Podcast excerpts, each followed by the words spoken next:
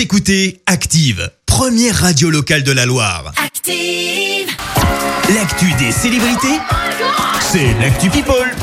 Alors, que s'est-il passé côté People, Clémence? Eh ben, on commence par des confidences signées Thomas Dutronc. Et oui, le chanteur a avoué avoir bu de l'alcool à l'âge de 11 ans. Confidence faite Oh, au jeune. JDD.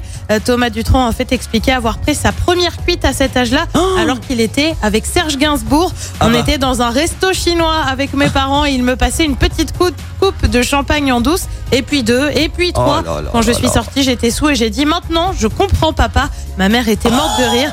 Interview à l'occasion du 30e anniversaire de la disparition de Serge Gainsbourg. On reste dans les confidences avec une actrice, cette fois Ali Berry, euh, qui a avoué que son premier baiser, eh ben, c'était avec une fille.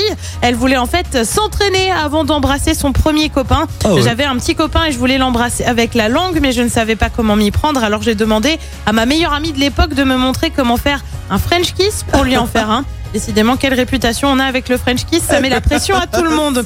On reste aux États-Unis pour parler look et plus précisément look de star avec celui de Meghan Markle. Et oui, elle a fait sensation avec une robe bleue en coton aux manches bouffantes, robe de la marque Velvet Torch à seulement 30 euros. Euh, Comme souvent, la robe est désormais en rupture de stock. Et puis on termine en parlant en poursuite judiciaire et gros sous.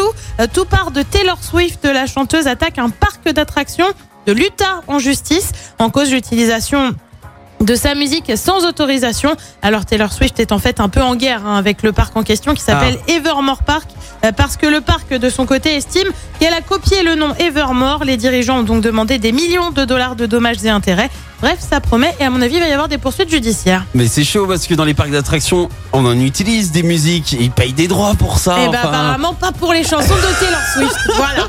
Voilà, donc, euh, Donc, ben, un on peu- évite de pas pas passer. Taylor Swift alors dans les parcs bah, d'attractions. voilà, c'est incroyable, c'est ça. Elle est un hein. peu agacée. Ah, c'est Bah, caprice. Je pense que comme il y a eu le Evermore Oui, avant, voilà, tout c'est ça, surtout ça. Ça l'a un petit peu. C'est dans le collimateur, quoi. Voilà. Merci Clémence pour cette Actu People. On te retrouve à 7h30 pour le journal. En attendant, on rentre.